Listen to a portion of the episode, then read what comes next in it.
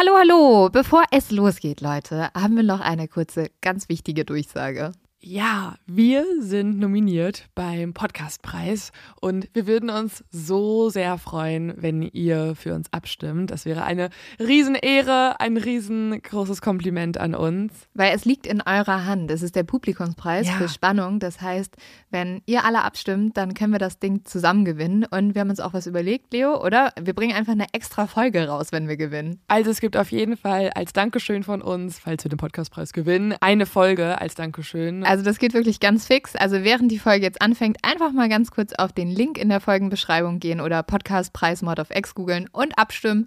Dankeschön! Dauert nur wenige Sekunden und man muss sich auch nicht registrieren. Und jetzt geht's los mit der Folge.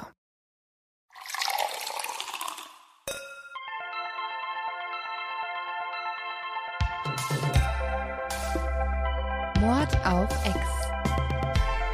Der internationale True Crime Podcast.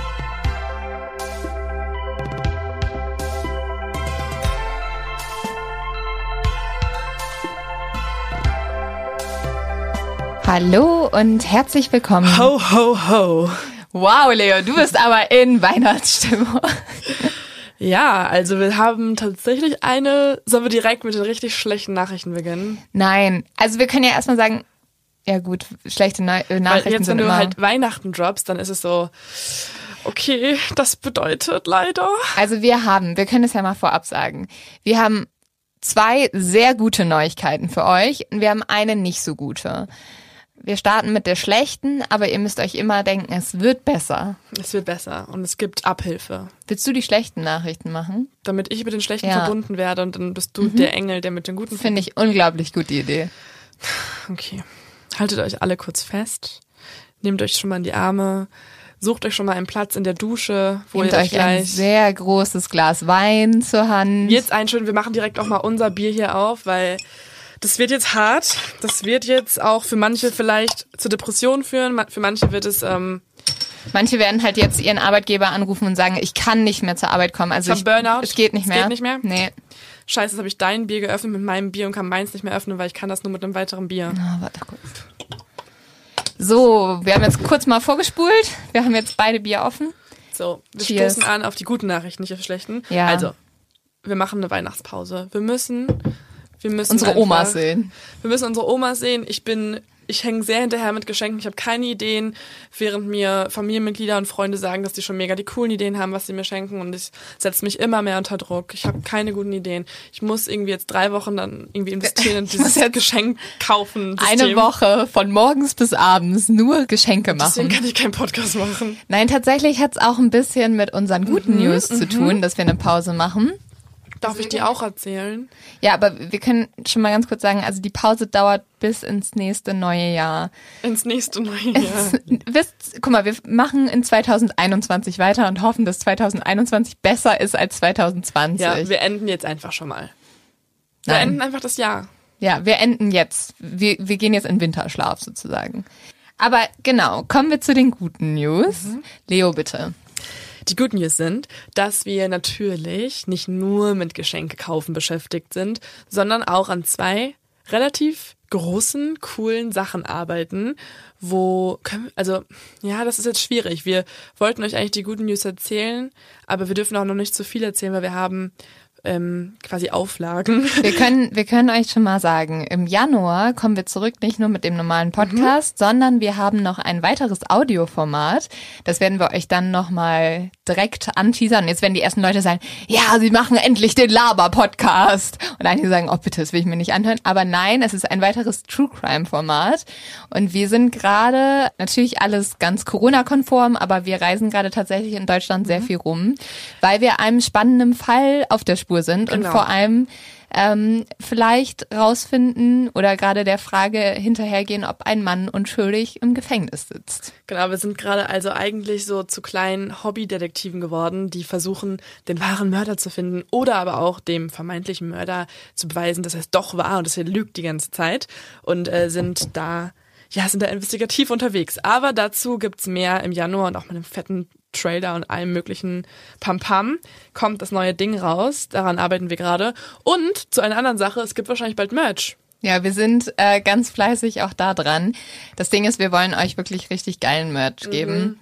Das, also eigentlich dachten wir, es wäre schon längst draußen, aber Ja. wir geben uns immer nicht zufrieden und sind, ja, es muss auch Ja, irgendwie das cool darf halt aussehen. nicht aussehen wie ein Junggesellenabschied. Ja. Mensch. Es gibt so viele hässliche Oh mein Gott, das sieht immer alles wirklich so aus, so Barbara ist mal in den nächsten Copyshop gegangen und hat Mod of X in überdimensional auf das T-Shirt Ja, gedruckt. oder in so mega eingewaschenen T-Shirts, die voll eng sind und so ganz so ähm, figurbetont. Dabei will ich einfach nur so ein XXL-T-Shirt haben, damit ich halt einfach das auch zum Schlafen tragen kann. Ja, vor allem wollen wir euch T-Shirts und Hoodies geben, die ihr so cool findet, dass ihr die auch euren Freunden schenkt, vielleicht sogar eurem Freund und die auch nicht so krass nach True Crime Merch Und aussehen. nicht in China produziert wurden. Ja. So, es gibt so ein paar Dinge.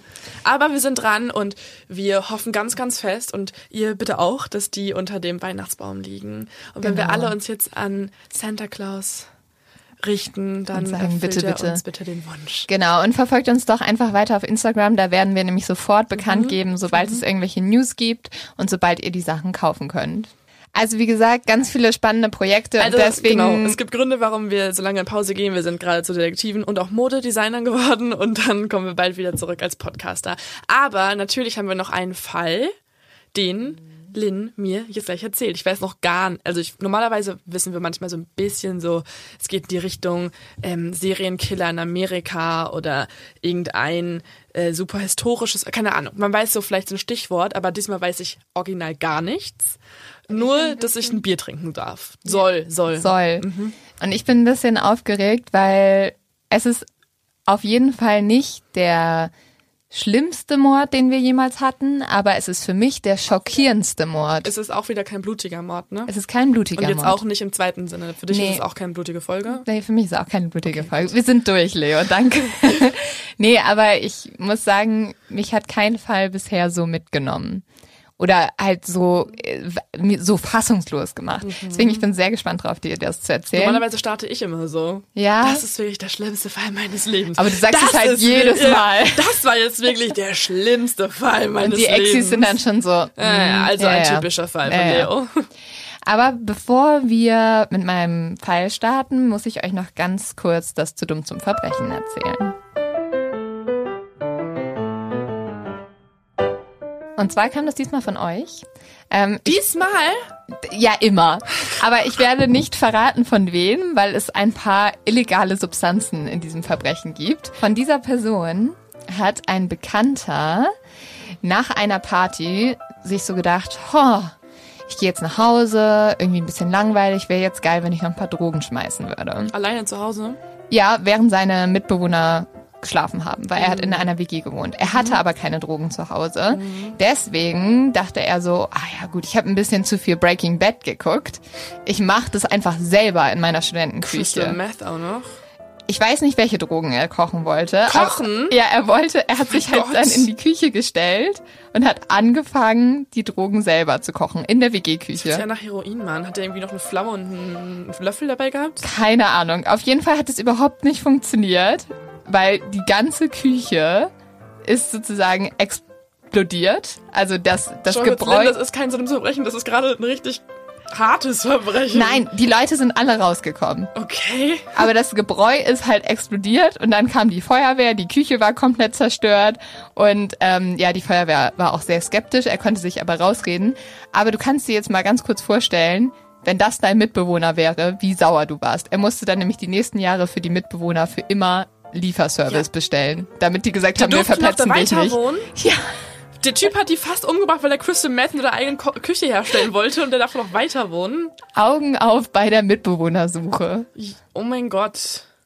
Leo hat übrigens auch einen Mitbewohner gesucht. Vielleicht hast du ja auch so einen reingekriegt. Nee, wir haben ein Mädel genommen, das ziemlich nett wirkt. Okay, sag, ich würde vielleicht ganz groß in die Küche schreiben, so hier dürfen, Bitte keine Drogen herstellen, kein Chemielabor aus unserer WG-Küche machen. ja, alle Breaking Bad Poster noch vor abhängen am Oh besten. mein Gott. Kommen wir jetzt zu meinem Fall. Es ist der 26. Oktober 1997 in Australien. Und bei der Notrufzentrale geht ein Anruf ein. Könnte ich bitte einen Krankenwagen hierher bekommen? Hier liegt ein Mensch, der wahrscheinlich eine Überdosis genommen hat. Der Mann vom Notruf fragt dann so ein bisschen so wahrscheinlich, weil es ist ja total merkwürdig. Also du würdest ja wahrscheinlich wissen, wenn jemand eine Überdosis hat oder nicht? Die Frau antwortet, nein, doch nicht. Hier ist überall Blut. Der Mann vom Notruf antwortet dann, er spuckt Blut. Okay, was ist die Adresse? Die Frau antwortet darauf, ist es ein schlechtes Zeichen? Der Mann vom Notruf weiß natürlich, ja, es ist ein verdammt schlechtes Zeichen, wenn jemand einfach Blut spuckt und er will halt einfach jetzt einen Krankenwagen dahin bekommen. Deswegen fragt er immer wieder, was ist die Adresse? Die Frau antwortet darauf nur, warten Sie kurz, können Sie mir erst sagen, ob das ein schlechtes Zeichen ist. Na, ja, es ist super toll, dass der Blut spuckt, oder was? Ja, natürlich ist es ein das schlechtes macht man Zeichen. so einmal pro Woche in Australien, das ist voll normal. Ja. Und dann kriegt der Mann von dieser Notrufzentrale endlich die Frau dazu, die Straße zu nennen, aber nicht die Nummer. Das heißt, er fragt immer weiter nach, so, ja, was ist denn die, was ist die Nummer? Wir müssen da hinkommen. Und die Frau ist immer nur total panisch und sagt, oh nein, oh nein, was soll ich tun? Wird er wieder in Ordnung sein? Also eigentlich wollte sie sich nur Hilfe holen, aber keine, halt nur am Telefon Hilfe holen, aber keine Person vor Ort. Ja, das kann man jetzt vermuten. Weil sie die Mörderin war. Hm? Das kann man auch vermuten. Aber der Mann vom Notruf denkt natürlich erstmal, okay, die ist einfach super panisch. Am Ende erfährt der Mann vom, vom Notruf dann doch die Adresse und einen Namen. Die Frau sagt nämlich, dass sie Olivia heißt. Der Mann versucht jetzt alles, um Olivia dazu zu kriegen, eine Mund-zu-Mund-Beatmung zu machen. Aber Olivia bricht diese immer wieder ab, weil sie sagt, dass der Mann mit der Überdosis zu viel Blut im Mund hat. Und deswegen könnte sie keine Mund-zu-Mund-Beatmung machen.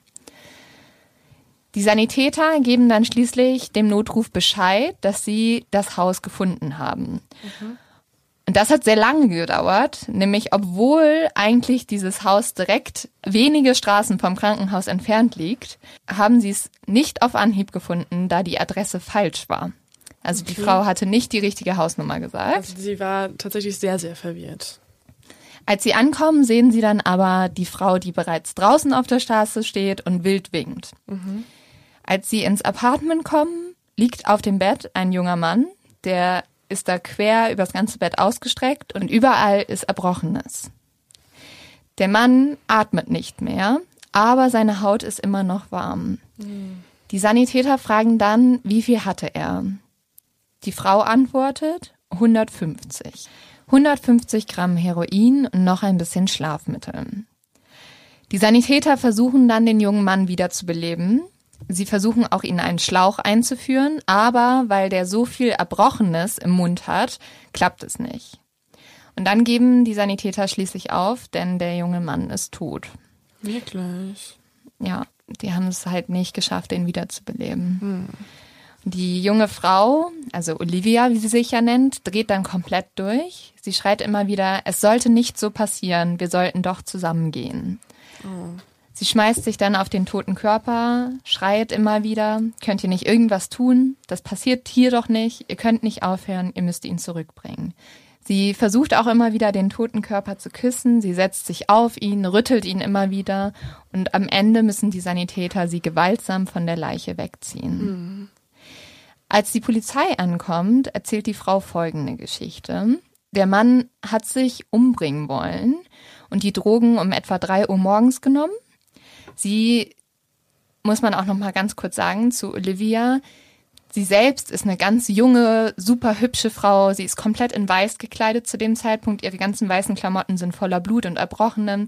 Und die Polizisten haben erstmal total Mitleid und sind so, oh Gott, was ist dieser jungen Frau passiert? Dann wird's aber ein bisschen seltsam, weil die Polizei fragt jetzt immer weiter, so was ist passiert. Und jetzt sagt sie nämlich, das, was du schon vermutet hast. Der eigentliche Plan war, dass ich es hätte tun sollen. Wir wollten zusammengehen. Ich habe ihm vier Schlaftabletten gegeben.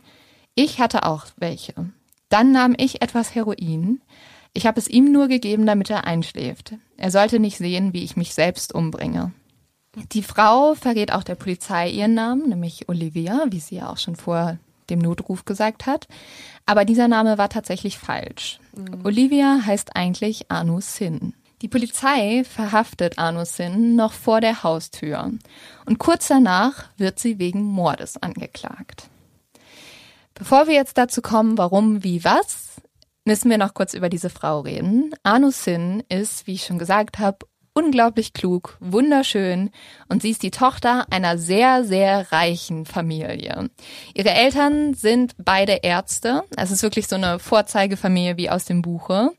Sie ist in Indien geboren, aber mit zwei Jahren nach Australien gekommen. Sie ist das einzige Kind ihrer Eltern und ihre Eltern sind unglaublich stolz auf ihre Tochter. Und einige Leute sagen später auch, dass sie sehr, sehr verwöhnt wurde von ihren Eltern. Mhm. Sie ist auch nicht nur schön, sondern auch sehr, sehr klug und sie steht kurz davor, ihren Abschluss an der Australian National University zu machen und Anwältin zu werden. Ihr Freund ist bzw. war Joe Sinquay. Er ist ein Civil Engineer und die zwei wollten eigentlich heiraten, nachdem sie ihren Abschluss gemacht hatten.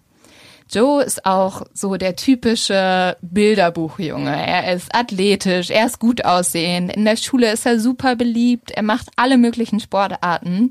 Er hat eine Familie, die ursprünglich aus Italien kommt und das ist so die typische wundervolle italienische Familie, wie man sich die irgendwie vorstellen kann. Die Mama kocht immer für alle, die sind super eng miteinander und die Eltern sind auch wirklich so goldig. Die geben am Ende noch ganz viel Interviews und man ist so immer nur so, oh Gott, bitte nehmt mich auf, weil die sind so richtig, also du kannst dir keine liebevolleren Eltern vorstellen, die mhm. ihren Sohn so, so doll lieben wie diese Eltern. Komisch, dass dann so eine Tat passiert alles ist komisch an dieser Tat. Also, das musst du dir vorstellen. Wir reden hier von der Elite Australiens, ne? Also, wir reden von Leuten, die ähm, einen super Abschluss machen. Wir reden von einer Frau, die kurz davor ist, Anwältin zu werden. Also mich erinnert alles ein bisschen an diese Serie, kennst du How to Get Away with Murder, wo mehrere Rechtsstudenten mhm. eigentlich überlegen, wie man den perfekten Mord begeht. Mhm.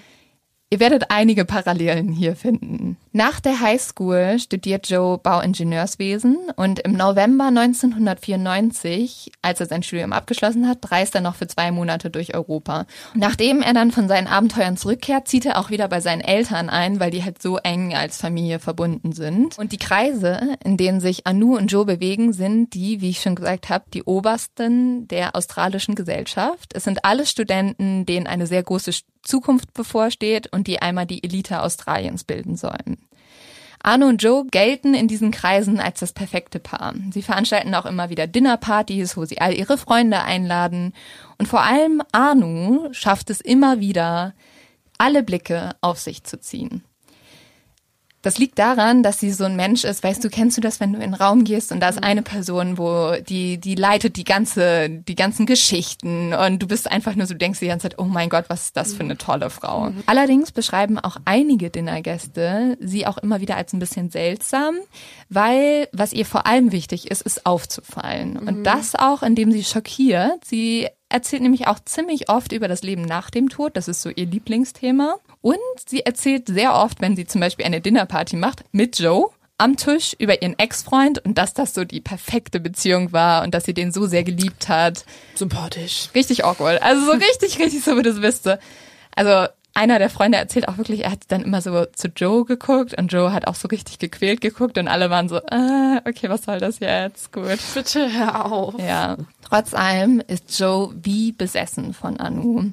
Sie ist immer im Vordergrund und obwohl ich ja schon gesagt habe, dass Joe auch mal so richtig beliebt und irgendwie toll und ähm, so ein richtiger ja, Highschool-Sweetheart war, mhm. stellt er sich jetzt so total Arno unter. Mhm. Und er gibt immer ihr das Spotlight und gibt mhm. immer ihr die Aufmerksamkeit. Und an dem Abend, wo Joe stirbt, lädt Arno Freunde zu einer Dinnerparty ein. Und diese Situation können wir uns nicht vorstellen. Also Leo, du hast zwar ein Bier in der Hand, aber stell dir vor, du sitzt an einem Tisch mit deinen besten Freunden, mit deiner Freundin und dann passiert Folgendes. Ihr seid alle schöne, kluge Jurastudenten, ihr seid am Essen, ihr seid am Trinken, ihr seid am Lachen, irgendwie Kerzen brennen, es wird gutes Essen zubereitet. Und in der Mitte von diesem ganzen Tisch sitzt ein Mann, nämlich Joe, der als einziger unwissend ist. Als einziger weiß Joe nicht, dass er an diesem Abend sterben wird. Und alle anderen, alle Jurastudenten wissen das schon. Denk, wissen es. Dass er sterben wird? Mhm, und keiner sagt was. Am was? Ende des Abends. Wollen die ihn alle umbringen oder wie? Ja, musst du abwarten. Am Ende des Abends reicht Anu Joe eine Tasse Kaffee mit K.O.-Tropfen und spritzt ihm danach eine Überdosis. Die Gäste fahren vor nach Hause und alle von ihnen wissen, was passieren wird. Was? Einige überlegen sogar noch die Polizei zu rufen, aber niemand tut es am Ende. Wenige Tage später bekommt Joes Mutter einen Anruf. Ihr Sohn ist tot und er wurde ermordet. Jetzt ist die große Frage, wie konnte es überhaupt so weit kommen? 1995 trifft Joe in einem Nachtclub die damals 22-jährige Anu Sin. Anu hat soeben ihr Bachelorstudium in Jura und Wirtschaft abgeschlossen. Also wie gesagt, eine sehr studierte Frau. Und ist jetzt über den Sommer nach Newcastle gekommen, weil sie ihre Eltern besuchen wollte. Anu ist eigentlich in einer Beziehung, die auch schon sehr lange andauert. Aber trotz allem geht sie auf die Annäherungsversuche von Joe ein und die zwei beginnen eine Affäre. Das kriegt dann der Freund von Anu mit und der ist natürlich nicht so begeistert mhm. ähm, und macht Schluss mit ihr. Und das ist aber gar nicht so dramatisch, weil 1996 fangen Joe und Anu dann eine Fernbeziehung an. Und sehr, sehr schnell gibt es so ein bisschen so ein Ungleichgewicht in dieser Beziehung, nämlich Joe tut alles für Anu. Er ist wahrscheinlich auch super unsicher, oder? Also ich kann mir jetzt so vorstellen, dass wenn du jemanden, wenn du eine Beziehung mit jemandem startest, während du eigentlich die Affäre in dieser Beziehung, in der Ex-Beziehung bist, dann hast du ja durchgehend im Kopf die, die Panik, dass du es genauso sein wirst. Also dass dir das Gleiche passieren wird mit dieser Person. Mhm. Ja, also was halt so merkwürdig ist, ist, dass Joe ja eigentlich ein total selbstbewusster Typ ist, aber Anu hat halt so eine Wirkung auf ihn. Mhm. Man könnte sagen, Anu ist ein bisschen toxisch. Aber da kommen wir später noch zu. Sogar im wahrsten Sinne des Wortes eigentlich, ne, wenn er vergiftet wird am Ende. Ja, wirklich im wahrsten Sinne des Wortes. Joe fährt jeden Freitag 5,5 Stunden von Newcastle nach Canberra, wo in diesem Moment nämlich Arno lebt, um sie zu sehen. Also immer nur einseitig, immer Joe fährt. Das tut er, obwohl Arno sehr schnell einige sehr seltsame Eigenschaften zeigt. Nämlich kurz nach der Trennung von ihrem damaligen Freund beginnt Arno wie besessen von ihrem äußeren Erscheinungsbild zu werden. Ihr ist nichts wichtiger als ihr eigenes Aussehen. Sie macht super viel Fitness, sie macht Diäten, sie geht täglich ins Fitnessstudio und sie sagt sogar, sie wäre lieber tot als fett. Also sie hat einfach eine Essstörung. Ja, sie hat eine richtig schlimme Essstörung. Außerdem entwickelt sie starke Depressionen und halt Bulimie. Sie fleht sogar ihre Eltern an, ihr eine Fettabsaugung zu bezahlen. Und man muss dazu sagen, also schaut euch bitte die Bilder auf Instagram an, die ich jetzt hochlade. Anu ist unglaublich dünn. Da kannst du kein Fett mehr absaugen. Der Vater ist dann richtig, richtig besorgt um seine Tochter und versucht sie dazu zu überreden, sich professionelle Hilfe zu holen. Doch Anu will auf gar keinen Fall zugeben, dass sie psychisch nicht gesund ist. Wenn Anu wieder so eine ganz schwere Zeit hat, also so in die Depression hineinbricht, nimmt Joe sich manchmal einfach mitten in der Woche frei, sagt so zu seinem Arbeitgeber, okay, ich kann jetzt nicht weiterarbeiten, ich muss zu meiner Freundin und fliegt sofort zu ihr. Also er lässt wirklich alles stehen und liegen für sie. Mhm. Und er versucht mit allen möglichen Mitteln, sie zu unterstützen. Und wenn er dann merkt, okay, ich kann irgendwie gerade nicht zu ihr kommen, dann ruft er sie 15 Mal am Tag an. Krass. Also er ist aber auch tatsächlich ein bisschen abhängig von ihr. Er oder? ist komplett abhängig von ihr. Mhm. Joes Eltern merken dann auch ziemlich schnell, dass Joe sich immer mehr verändert.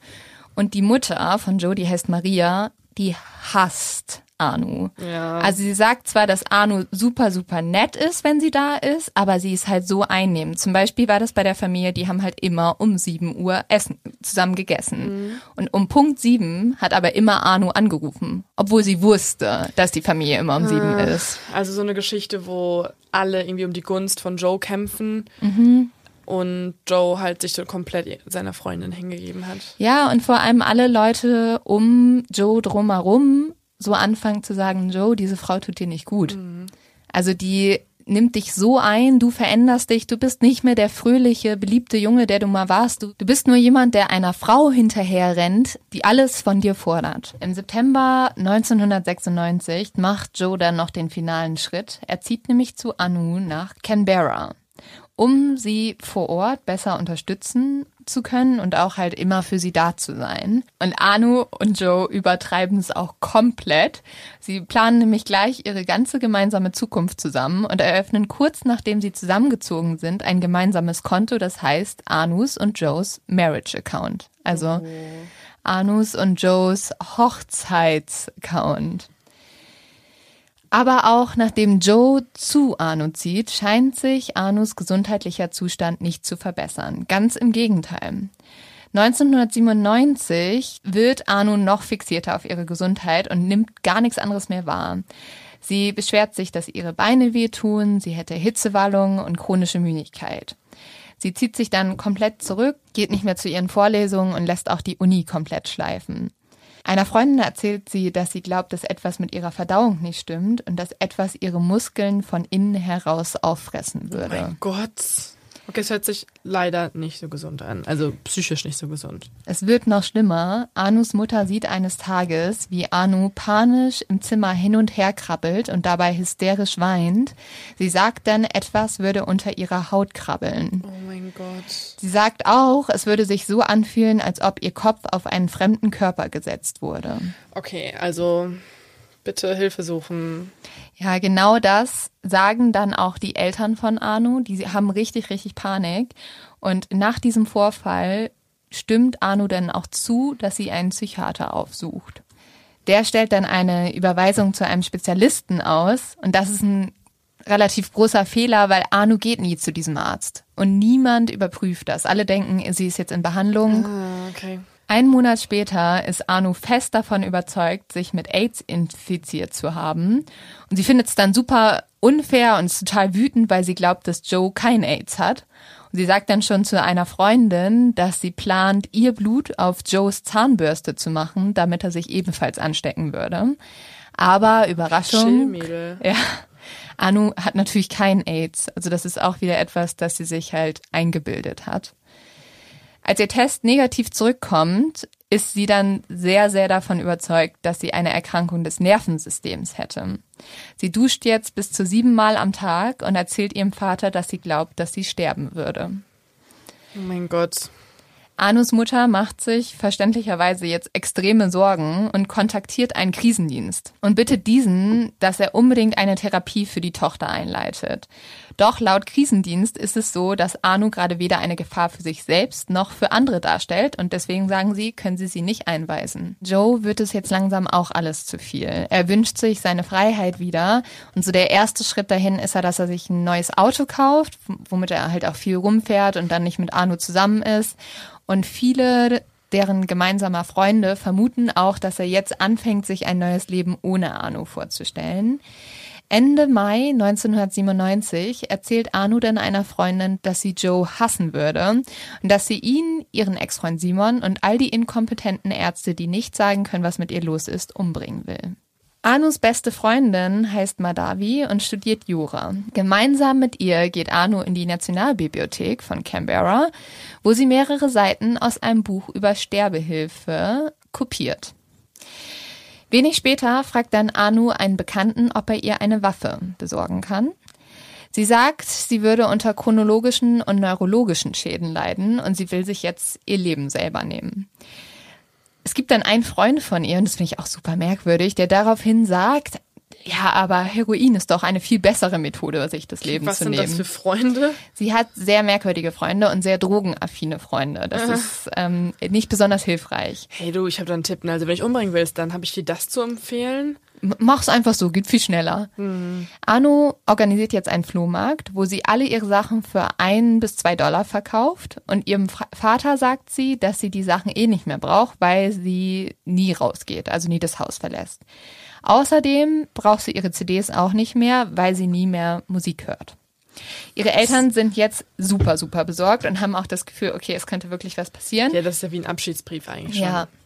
Und sie rufen wieder den Krisendienst an und stellen einen Antrag, dass Arno auch gegen ihren Willen eingewiesen werden soll.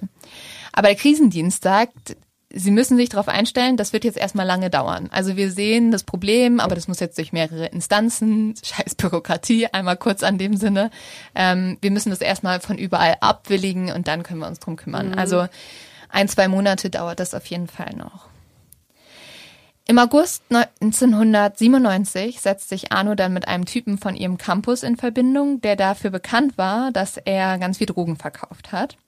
Sie fragt ihn, wie es zu einer Heroinüberdosis kommen kann und auch wie viel man für so eine Überdosis benötigt. Später am Tag fährt dann Arno mit ihrer Freundin Madavi zum Haus von diesem Drogendealer und kauft doppelt so viel Heroin, wie er eigentlich gesagt hat, was man benötigen würde, um zu sterben. Mhm. Sie gibt 250 Dollar dafür aus. Und er zeigt den Frauen ebenfalls, wie man sich so eine Dose spritzt. Ach, sie haben es noch nie vorher gemacht? Nee, sie haben es noch nie vorher gemacht. Also sie nehmen jetzt das erste Mal Heroin. Mit dem Ziel, sich umzubringen. Nee, mit dem Ziel, dass Anu sich umbringt. Madavi hm. will sich nicht umbringen. Was sind das für Freunde? Sorry. Es ist super merkwürdig. Also ich würde mit denen nicht irgendwo hinfahren, damit du dich umbringen kannst. Vor allem, wenn du Jura studierst, muss dir doch auch bewusst sein, dass das hier gerade nicht in Ordnung ist. Ja. ja. Einen Monat später kauft Anu ein weiteres Gramm Heroin. Und der Dealer fragt sie dann, wofür brauchst du so viel Heroin? Ich habe dir doch irgendwie letzte Woche erst was verkauft. Und darauf sagt sie, Someone's coming with me. Also jemand kommt mit mir mit. Am 19. Oktober besucht Joe seine Eltern in Newcastle. Er erzählt ihnen, dass am nächsten Tag Arno und er eine Dinnerparty zu Hause machen. Und die Mama ist sogar noch so richtig so, soll ich dir noch was zu essen machen? Also braucht ihr noch was? Und Joe ist dann so, nein, nein, Mama, mach dir keinen Stress, wir kriegen das hin. Am nächsten Tag bereiten Joe und Anu alles für diese Dinnerparty vor. Und auch Madavi, also die beste Freundin von Anu, ist eingeladen. Und Madavi bringt ihre Freundin mit, die Olivia heißt. Wir erinnern uns, Olivia, als die hat sich Anu am Anfang ausgegeben. Ah. Kurz bevor sie bei Anu und Joes Haus eintreffen, erzählt Madavi Olivia was passieren wird. Sie zeigt ihr die Einstichwunden und sagt, ja, also Anu und ich haben dafür geübt, weil Anu und Joe sich umbringen wollen. Und jetzt lass uns kurz nochmal Spaß haben, weil das ist eine Dinnerparty. Nur ja. am Ende töten wir uns. Und es wird noch absurder. Anu und Olivia kommen dann nämlich an und Olivia ist erstmal so ein bisschen verwirrt und sagt so, hä, das kann doch gar nicht sein. Und dann sagt Arno noch so, ja, hm, wir haben so viel Essen, könnt ihr nicht noch mal ein bisschen hier in der Nachbarschaft in den Studentenwohnheim herumgehen und äh, noch mehr Gäste einladen. Und das machen die zwei dann auch. Die holen auch ihre Freunde dazu, die, die Nachbarn, also das sind größtenteils Studenten. Und das Absurde ist, mittlerweile hat sich rumgesprochen, dass Arno Joe und sich umbringen will.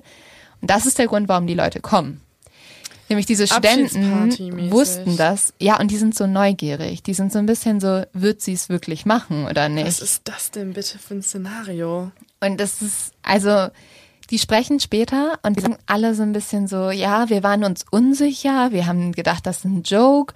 Einige sagen, ja, es war schon irgendwie merkwürdig, man, man hat nicht gedacht, dass es passiert. Ähm, und andere sagen zum Beispiel auch, ja, wir wussten, dass es falsch ist, aber wir waren ja jetzt nicht die nächsten Personen, die sich da einmischen konnten. Also da waren ja noch Leute wie Olivia und Madavi, die die zwei ja, viel besser kannten. Das, was man irgendwie dann oft so als Grund vorschiebt, ne, ja, da müssen die Eltern was tun, weil wir Außenstehenden haben nicht das Recht dann irgendwie. Trotzdem gehen sie hin, setzen sich an den Tisch und die Stimmung ist super ausgelassen, alle essen und trinken zusammen und Arno und Joe sind sehr liebevoll miteinander und wirken glücklich Woraufhin viele diese Suizidgedanken wieder abtun und sagen, ja gut, ähm, das ist ein Joke. So, das machen die nicht. Bisschen, ähm, bisschen sehr äh, absurder, dunkler Humor, aber hey. Ja, am Abend bringt dann Madavi einige der Gäste mit dem Auto zurück, die fährt die alle heim und erzählt ihnen, dass der Suizid später am Abend noch stattfinden wird. Und einige davon, von diesen Gästen, reagieren dann total besorgt und sagen, ja, sollen wir nicht vielleicht die Polizei rufen? Sollten wir nicht irgendjemanden benachrichtigen? Und Madavi sagt daraufhin, hier solltet ihr euch nicht einmischen, das geht euch gar nichts an. Aber ich finde diese Frau auch so komisch, weißt du, sie teasert das so richtig an, so, ja, kommt vorbei, da passiert was, da sterben zwei Menschen. Mega komisch, die ist auch richtig creepy. Als die Gäste dann fort sind, mischt Arno Joe ein Beruhigungsmittel ins Getränk. Er legt sich daraufhin müde ins Bett und Arno holt die vorgefertigte Spritze heraus. Sie schafft es aber nicht, die Vene zu treffen und das Heroin geht daneben. Und am nächsten Tag geht Joe ganz normal zur Arbeit, nichts ahnt, was Arno die Nacht davor versucht hat. Warte, er hat nicht gecheckt, dass er auf Drogen war? Mm, -mm. Arno muss sich halt jetzt eingestehen, okay, ihr Suizid oder Mordversuch ist misslungen, aber sie will trotzdem an ihrem Plan festhalten. Deswegen besucht sie erneut den Dealer und fragt ihn, ob er nochmal so Beruhigungsmittel oder beziehungsweise K.O.-Tropfen sogar für sie hätte. Sie kauft dann 15 Tabletten und ihre Freunde, die ja sehr drogenaffin sind, sagen ihr ja, bereits eine von diesen Tabletten reicht eigentlich aus, wenn du sie mit Heroin kombinierst, dass eine Person bewusstlos wird. Hm. Arno überredet Joe dann am 24. Oktober, das ist noch in der gleichen Woche, wieder eine Dinnerparty zu hosten. Ihren geladenen Gästen erzählt sie, dass diesmal wirklich nach der Party Joe sterben wird. Joe kommt am Abend dann von der Arbeit zurück. Und die und sind alle, sorry, und die sind alle so, ja, hat letzte Woche auch schon erzählt, wird eh nicht passieren, ist halt ein merkwürdiges mhm, Mädel. Tatsächlich. Die hat halt ein bisschen Bock auf Aufmerksamkeit. Ja, die sind halt so, ja, du willst halt nur die, den Abend noch spannender machen. Und alle spekulieren aber auch so ein bisschen, so, ja, macht sie es diesmal wirklich, macht sie es nicht? Und wir müssen uns nochmal in Erinnerung rufen. Das sind sehr intelligente, sehr studierte Menschen, die das machen, ne? Und die setzen sich da trotzdem einfach an den Essenstisch. Mhm. Joe kommt dann an dem Abend von der Arbeit zurück und äh, ist sehr erstaunt, dass schon das Haus voller Leute ist. Er wusste gar nicht, dass die alle schon da sind. Aber Trotzdem ist er ein guter Gastgeber, er unterhält sich mit den Gästen, er erzählt darüber, dass er bald in Urlaub fahren will und wie glücklich er über sein neues Auto ist.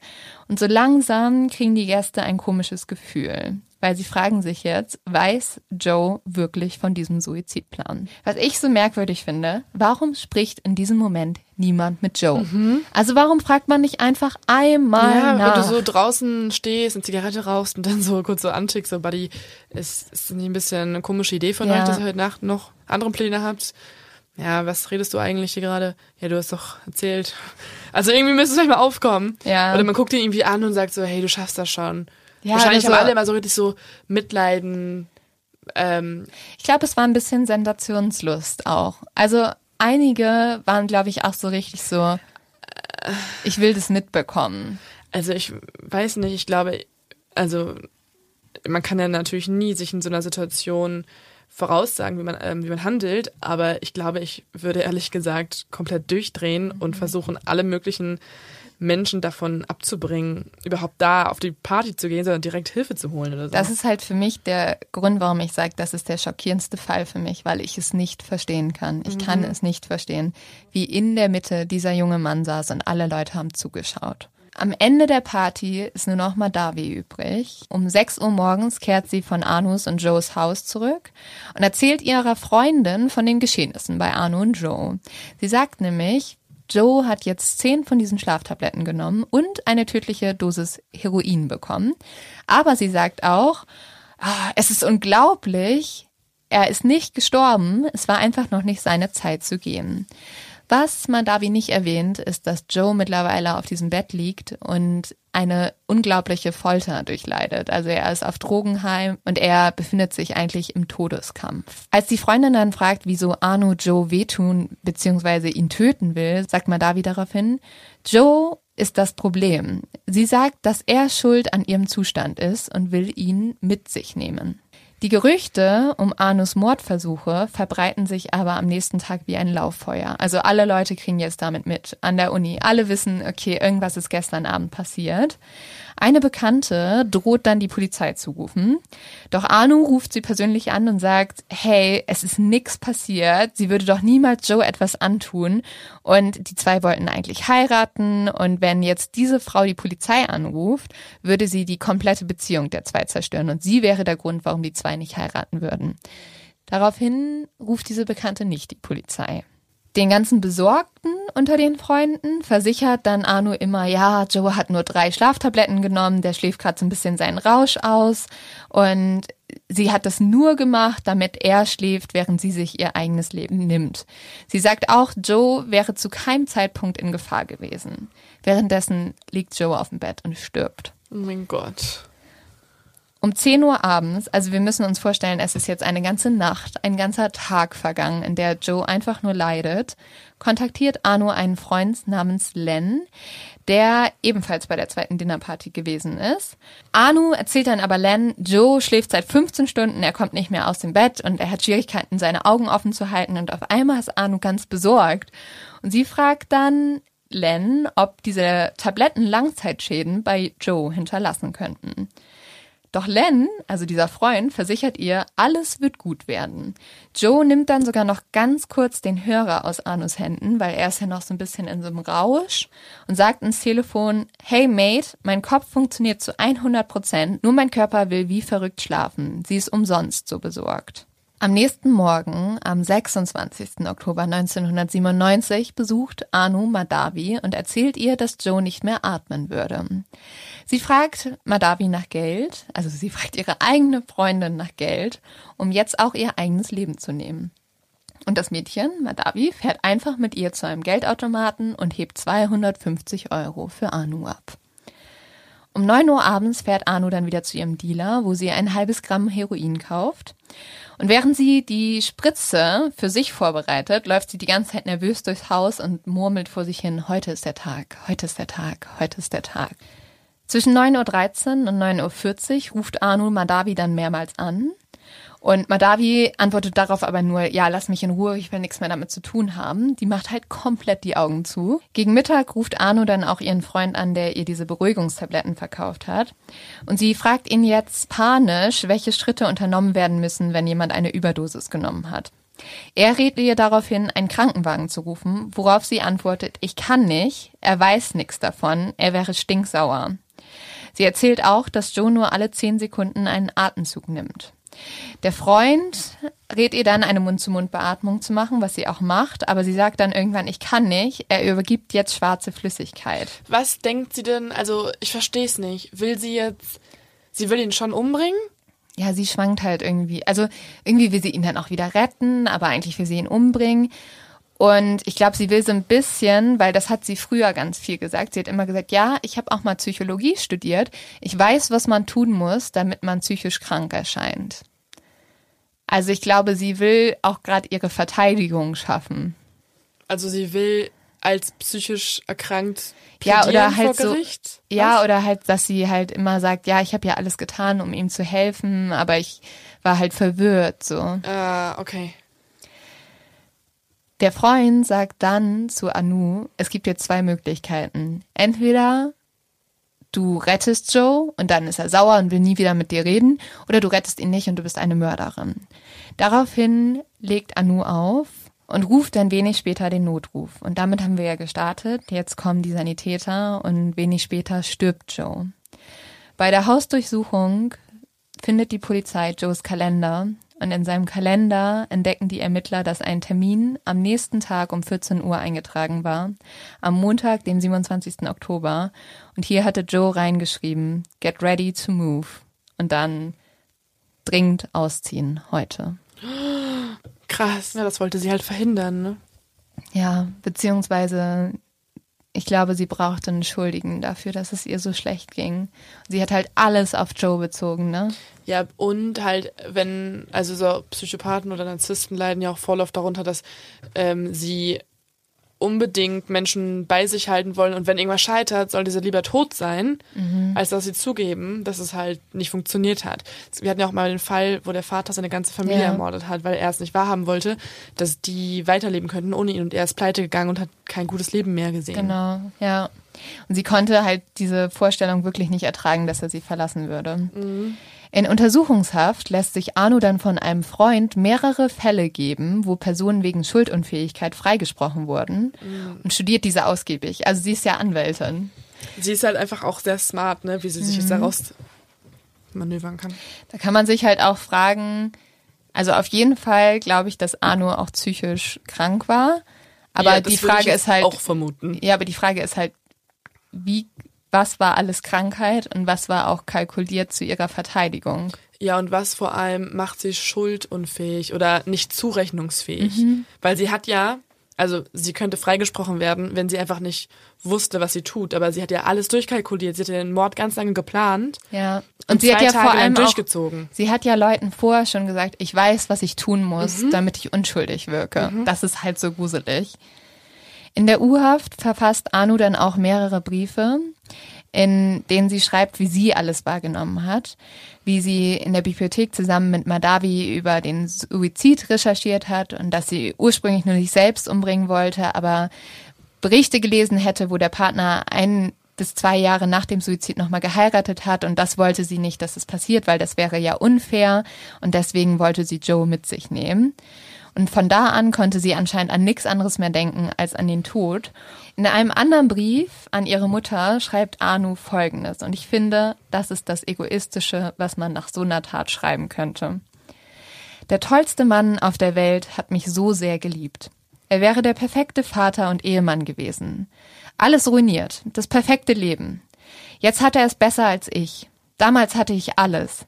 Jeder lacht über mich, weil ich so egoistisch und dumm war. Du musst dich jetzt auf meinen Tod vorbereiten. Mein Leben ist vorbei. Ich habe die falschen Entscheidungen getroffen, während ich andere hätte treffen können. Habe mit Drogendealern zusammengearbeitet, statt mit Joe. Ich hätte ihn beschützen sollen. Jetzt sind so viele Leben ruiniert. Ich wünschte, die Drogendealer wären tot. Nicht Joe. Mama, bitte, nicht Joe. Also sie gibt ja ihren Freunden und den Drogendealern die Schuld, mhm. während sie wirklich die aller, allergrößte Schuld selber ja. trägt. Woher weiß man das denn eigentlich alles? Also, was sie genau getan haben, welche Intentionen, haben die Freunde dann später ausgepackt mhm. oder hat sie dann doch Die Freunde gestanden? haben gesprochen, sie hat gesprochen, also alle, alle Leute in diesem Fall haben darüber gesprochen.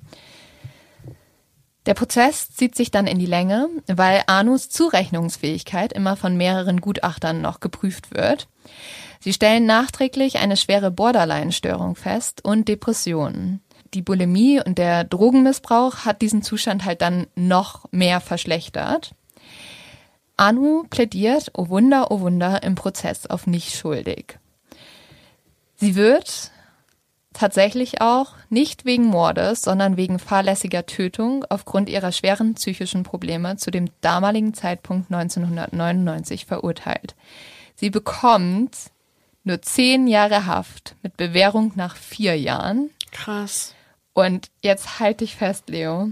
Anu kam nach zwei Jahren Haftstrafe frei. Mm. Sie verstieß aber gegen die Bewährungsauflagen, weil sie Marihuana rauchte und kam dafür nochmal drei Monate in Haft. Also die Frau war für die Ermordung von Joe zwei Jahre und drei Monate nur im Gefängnis. Krass. Da hat es ja alles wirklich genauso funktioniert, wie sie sich das ausgemalt hat vorher. Und was für mich noch schockierender ist, es gab ja noch ihre Freundin Madavi und ganz viele Zeugen geben vor Gericht zu, ja, Madavi war eingeweiht, die hat es mitgeplant, die wusste davon. Und Madavi wird von jeglicher Schuld freigesprochen, weil es nicht ausreichend Beweise gibt. Und sie hat ihren Namen geändert und lebt heute mit ihrem Ehemann und ihren Kindern irgendwo unter anderem Namen in den USA. Und sie hat, sie hat keinen Monat in Haft gesessen. Was ich aber auch noch so heftig finde, es gibt ja noch die ganzen Zeugen. Es gibt ja noch alle Leute, die mit am Tisch saßen. Und die geben auch alle zu, dass sie von den Plänen gewusst haben. Warum sie nichts dagegen unternommen haben, kann aber keiner der Befragten beantworten. Und dieser Mord, wir haben schon mal einmal über dieses Phänomen gesprochen. Bystander, oder? Genau. Ja. Dieser Mord ist auch einer der größten Fälle des Bystander-Effekts. Also das Phänomen, wo, also wo niemand was tut und der Rest dann, also wenn dann ein, wenn schon so viele nichts tun, denkt man sich selber, ja okay, wenn alle nichts machen, dann mache ich auch nichts. Ein Mitläufereffekt. Ja, beziehungsweise das Phänomen beschreibt Folgendes, nämlich den Effekt, dass die Bereitschaft, etwas zu tun, umso geringer wird, desto mehr Menschen anwesend sind. Mhm. Weil dann man immer denkt, ja gut, der andere wird schon was mhm. machen. Und ja, so hat das anscheinend jeder an dem Abend gedacht. Die Eltern von Joe leiden schrecklich unter diesem laschen Urteil, weil das Urteil ist wirklich für den Schlag in die Magengrube. Der Vater muss kurz nach dem Prozess ins Krankenhaus eingeliefert werden, weil er ein schwaches Herz hat. Mm. Er kommt aber wieder raus und ähm, die Eltern geben bis heute Interviews und sie sind einfach nur komplett fertig. Sie sagen, sie verstehen es nicht und sie beschreiben Anu immer wieder als den Teufel. In einem Fernsehbeitrag, der 2017 im australischen Fernsehen ausgestrahlt wird, entschuldigt sich Anu öffentlich bei der Familie, mhm. also bei den Eltern. Und sie sagt Folgendes. Es gibt viele Sachen, die Menschen nicht verstehen. Es gibt viele Sachen, die übersehen werden. Ich leidete an einer wirklich schweren psychischen Störung zu der Zeit. Ich wünschte, ich hätte auf die richtigen Personen gehört und mir früher Hilfe gesucht. Ich würde gerne zu Danino und Maria sagen, dass es mir aus dem tiefsten Herzen leid tut. Wenn ich die Möglichkeit hätte, die Zeit zurückzudrehen, würde ich es sofort machen. Und in derselben Sendung antwortet Maria öffentlich, Erzähl mir nicht so ein Bullshit. Du hast mir das Wertvollste in meinem Leben getötet. Meinen ersten Sohn, meinen Erstgeborenen, derjenige, der den Namen seines Großvaters tragen sollte. Jetzt ist er nicht mehr da. Oh, und dieser Fall finde ich, ist auf so vielen Ebenen so schrecklich. Einmal, ja, es geht um eine Frau, die, die starke, starke Probleme hatte. Mhm. Und es gibt halt einen Mann hier drin, der sich dem Ganzen nicht entziehen konnte. Mhm. Und bestimmt haben sich jetzt einige von euch immer wieder gefragt, so, warum macht Joe das mit? Mhm. Und das Ganze ist ein typisches Verhalten für eine toxische Beziehung. Und vielleicht kennt ihr auch jemanden, der in so einer Beziehung steckt. Es führt nicht immer so weit, ihr Lieben. Mhm. Aber toxische Beziehungen nehmen beiden Partnern immer mehr Kraft, als dass sie ihnen geben. Also es sind Verbindungen zu gewissen Menschen, die uns anstatt glücklich zu machen, unglücklich machen. Und das ist ganz typisch. Also diese Beziehungen fangen immer in einem riesen Hoch an. Also man sagt immer good, too good to be true. Also zu schön, dass es wahr sein könnte. Und was auch typisch ist, ist dieses Hin und Her. Also toxische Menschen haben eigentlich immer irgendwas, das sie an sich selber hassen. Und das übertragen sie dann auf den Partner. Also mhm. genauso wie jetzt irgendwie bei Anu, die dann Joe die Schuld dafür gegeben hat, dass anscheinend sie mit irgendwas unglücklich war, was sie selber nicht mhm. finden konnte. Und, und, halt auch dann, wenn sie wirklich unter der Borderline-Störung litt, wahrscheinlich Joe immer zu sich hingezogen hat und dann wieder weggestoßen hat. Dann ja. wieder was mega Süßes gesagt hat und dann im nächsten Moment über ihren Ex-Freund am Küchentisch gesprochen hat und meinte, dass das der beste Mensch aller Zeiten ist.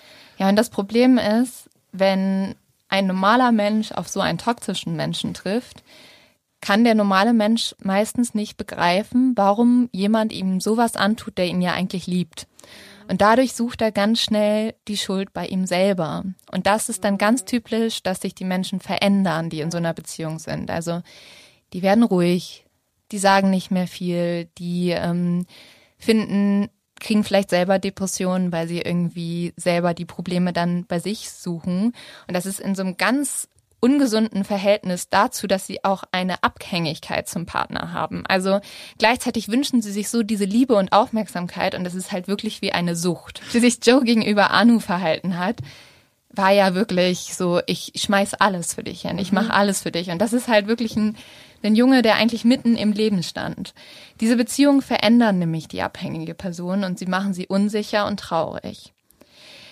Und ich will einfach nochmal sagen, wenn ihr sowas bei Freunden und, oder eurer Familie mitkriegt, ihr müsst den Leuten irgendwie helfen, weil ganz oft sehen die das selber nicht. Ja, wenn es halt wie eine Sucht ist, mhm. dann dann verneint man das ja auch irgendwie gegenüber den Freunden oder sich selbst auch irgendwie zum Teil. Man weiß es zwar, dass es irgendwie da ist, aber müsste sich eigentlich Hilfe suchen. So. Naja, und du kriegst halt durchgehend von, von dem Menschen, der dir im engsten steht, also deinem so Partner.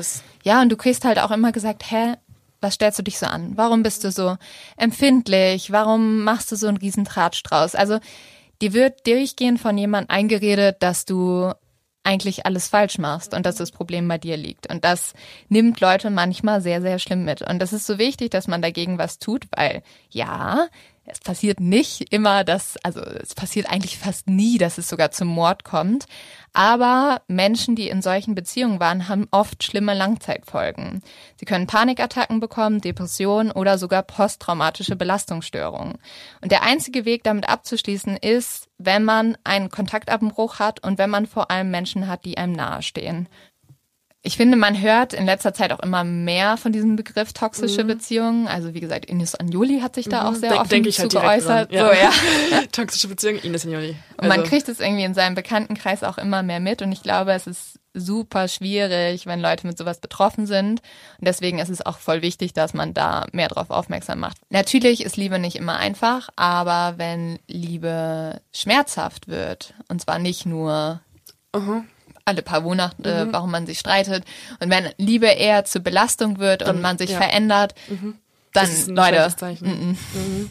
Abort Mission. Ja, also wirklich. Also es sollte, Beziehungen sollten hauptsächlich schön sein und einen unterstützen und was Gutes im Leben geben und, Und nicht, einen nicht in den und nicht Wahnsinn weitere treiben. Probleme, weil man hat ja eh schon tausend Probleme. So Ja. bei der Arbeit hat man Probleme oder man muss irgendwie seine Finanzen hinkriegen, man muss seine Miete zahlen, man muss seinen Job gut machen. Dann kann ich auch noch das der Hauptteil des Lebens, also deine Beziehung oder genau dein, halt einfach dein Mittelpunkt, kann sich nicht auch noch um Probleme kreisen. da ist es halt auch einfach wichtig zu sehen, ähm, also Menschen können einen verletzen, sie können dir halt irgendwie in die Magengrube schlagen oder was weiß ich was, aber Menschen können Menschen am meisten eigentlich dadurch verletzen, was sie sagen, was sie tun, wie sie dich fühlen lassen. Und wenn es euch irgendwie so geht oder ihr so jemanden in eurem Leben habt, dann sagt euren Freunden Bescheid, holt euch Hilfe und seht vor allem, dass es nicht normal ist. Es ist Ja. nicht normal. Holt euch jemand, der euch fucking liebt und auf ein Pferd setzt und äh, einen Thron baut. So, wow, wir werden richtig moralisch. Ja, immer. letzte Folge auch schon. Und jetzt Ja. machen wir noch mal einen TED-Talk aus dieser Folge. Moment, lass Ähm. mich nochmal. Ja. Der Leo-Tipp. Habe ich schon letzte Woche oder vorletzte Woche den Leo-Tipp gegeben, einfach richtig viel Glühwein zu trinken. Uh, I like it. Ich liebe ja. Glühwein. Einfach ein bisschen noch so ein paar Gewürze reinhauen und ähm, eine Orange oder so. Weihnachtsmucke anmachen. Mhm. Ja. Müssen wir auch wieder jetzt gerade im Hintergrund einspielen, weil wir gehen ja jetzt in die Weihnachtspause. Nein. Ach so, Leo-Tipp Nummer zwei. Äh, kauft unser Merch, bitte. Ja, verfolgt uns auf Instagram und äh, ja, seid bereit für viele spannende Sachen, die mit Mod of X noch folgen. Und noch ein Leo-Tipp, vergesst uns nicht. Ja, habt eine schöne Weihnachtszeit. Frohe Weihnachten, liebe Exis. Macht nicht so Dinnerpartys. Macht nicht solche Dinnerpartys. Habt euch alle lieb. We love you. Ach so, nächstes Jahr. danke für 2020. Ja, oh mein Gott. Ihr habt Danke unser Leben verändert in 2020. Wirklich. Wir haben mittlerweile das hier als Hauptjob. Wir Mhm. haben, wir sitzen wieder in unserer Höhle, die wir uns eingebaut haben hier in den Flur und ähm, sind sehr dankbar, dass wir es, dass wir uns jede Woche einmal in diese kleine Höhle rein verkriechen dürfen und zu euch sprechen können. Und dass es so Seiten gibt, die Memes über Mord of X machen und Mhm. Das dass es Seiten verrückt. gibt, die irgendwelche süßen kleinen Fanpages und Leute, die unsere Bilder kommentieren und ja, es ist einfach unfassbar, was für ein Imperium entstanden ist in diesem Jahr. Also das ist ja wirklich einfach ein Jahr jetzt Es her. ist verrückt. Und ähm, wir freuen uns auf das nächste Jahr, weil wir planen fette, geile Dinge. Ja, und wir euch. freuen uns wirklich auf alles, ja, mit euch zusammen. Wir sind immer noch, ich glaube, die gleichen wie vor einem Jahr, nur dass wir so ein bisschen überrumpelt werden von allem. Leicht überfordert. Leicht überfordert. Und auch leicht paranoid. Ja. Ich träume ungefähr einmal die Woche von irgendeinem Serienmörder. Ja. Aber hey, Aber wir haben etwas ganz Tolles bekommen, nämlich euch als Community. ja. So Schnolz, Schnolz! Und jetzt adios. Da. Cheers. Bye, bye!